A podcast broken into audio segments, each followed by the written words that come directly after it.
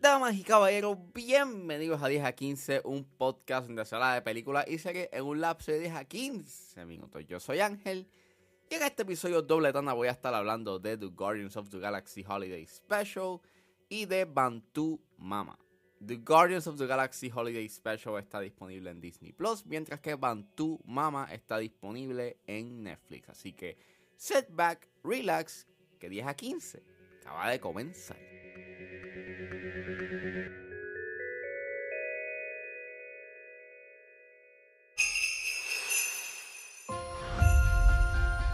I just saw on the calendar that right now on Earth it's almost Christmas time. We don't have time for trivialities like Christmas. But Peter's so sad about Gamora being gone. Pues The Guardians of the Galaxy Holiday Special es un especial, valga la redundancia, escrito y dirigido por James Gunn y el elenco lo compone Dave Bautista, Pom Clementif, Sean Gunn, Karen Gillan, Chris Pratt, Bradley Cooper, Maria Bacalova y Michael Rooker.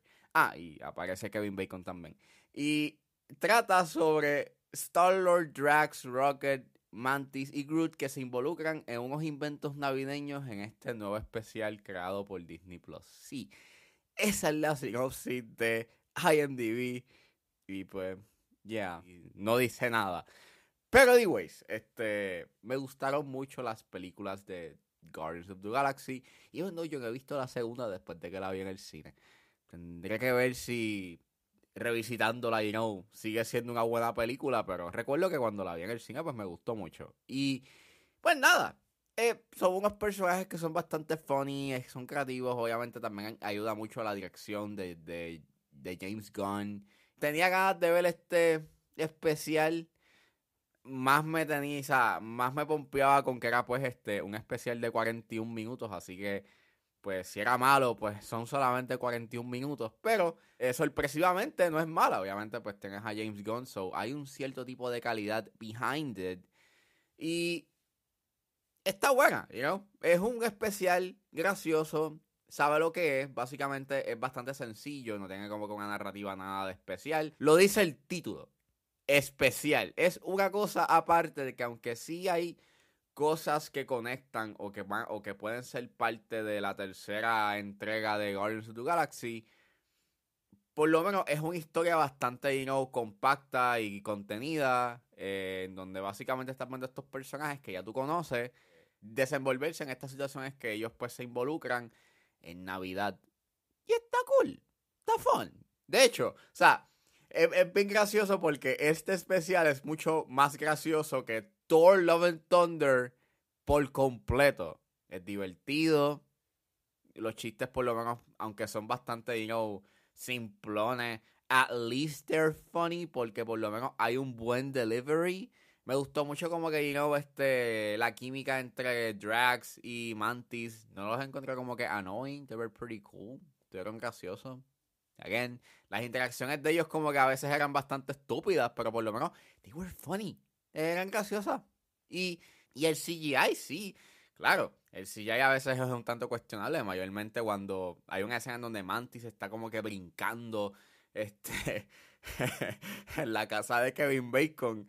Y diablo, se ve bastante malito, pero me encantó mucho que es bastante práctico. Hay muchos sets y se nota de que es bastante palpable y los elementos que están dentro del escenario y en la escena y en donde ellos eh, donde los personajes están. Y pues aprecio mucho de que pues se salieron un poquito del volume y del green screen y por lo menos es un set you know es práctico. Hay practicalidad en este especial. En a nutshell el especial de navidad de Guardians of the Galaxy es básicamente un proyecto que sabe lo que es que tiene un que es bastante sencillo, pero dentro de su simpleza, por lo menos es divertido y hasta emocional. Llega a ser llega a tener unos momentos emocionales que sí llegan a ser pues bastante efectivos y que me pompea o por lo menos me pompea bastante con el tercer volumen o con la tercera entrega de Guardians of the Galaxy. Y pues at least puedo decir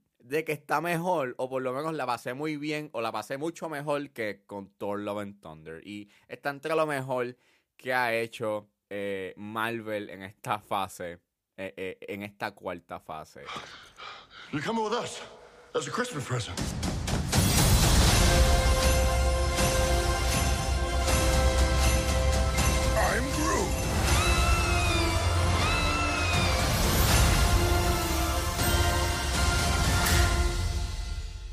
Y saliendo de The Guardians of the Galaxy Holiday Special, ahora vamos a hablar de Bantu Mama, que está disponible en Netflix.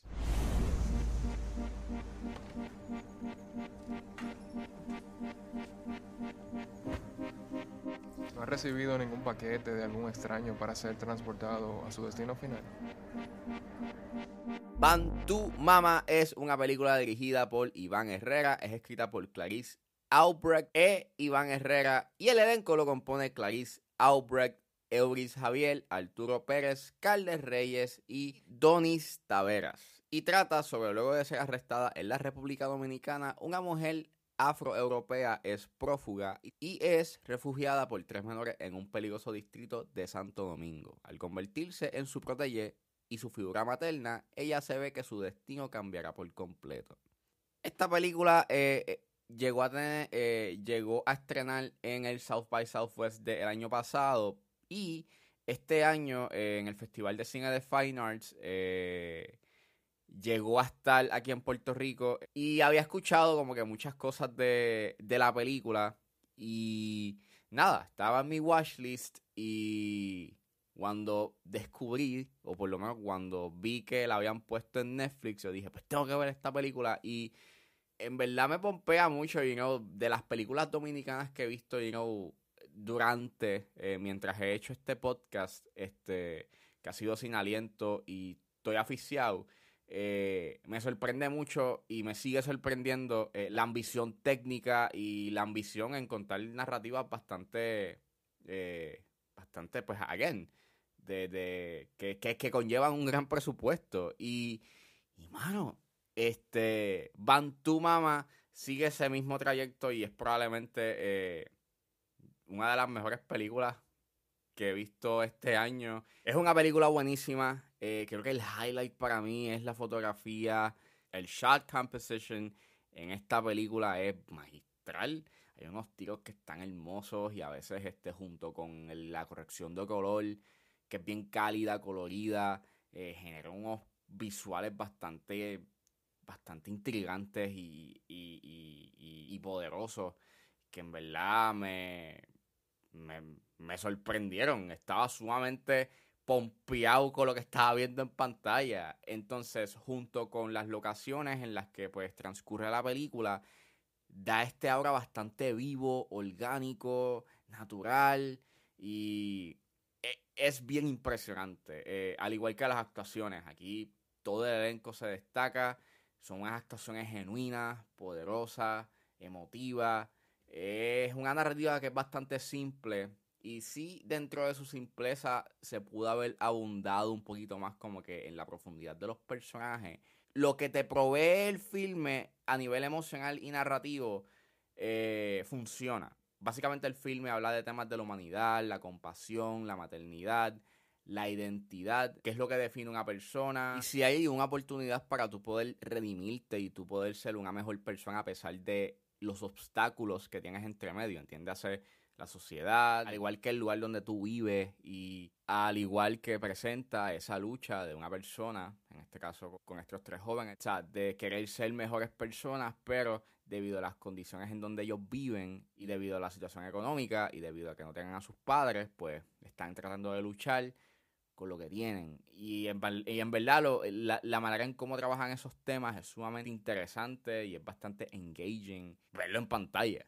Me gusta cómo de esos momentos emocionales que hay en la película eh, dicen mucho sobre los personajes y a pesar de su corta duración, en verdad, eh, me encantó mucho ese ejercicio de ver cómo pues el personaje que interpreta Clarice eh, pues básicamente este manifiesta su humanidad, su compasión y su maternidad ante estos tres jóvenes y y mano, eh, esos momentos de fam, ¿sabes? Donde even though estas personas no se conocen, pero manifiestan un, un, un sentido de familia, even though, again, no se conocen.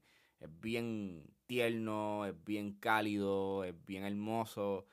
Y aunque el final es bastante bittersweet, este, me encanta mucho, pues, este, como pues al final, pues te está hablando de la identidad, de, de qué es lo que te define y, y de la redención.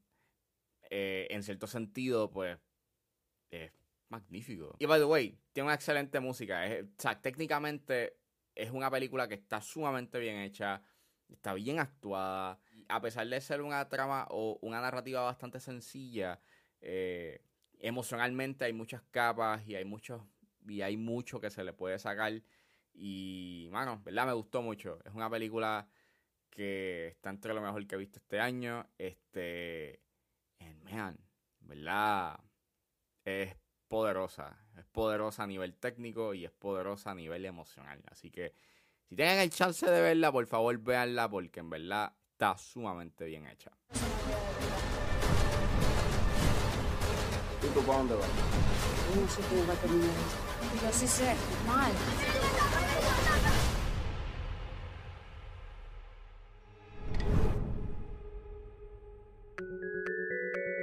Bueno, eso fue todo en este episodio de 10 a 15. Espero que les haya gustado. Suscríbanse a mis redes sociales. Estoy en Facebook, Twitter e Instagram con Ángeles.pr.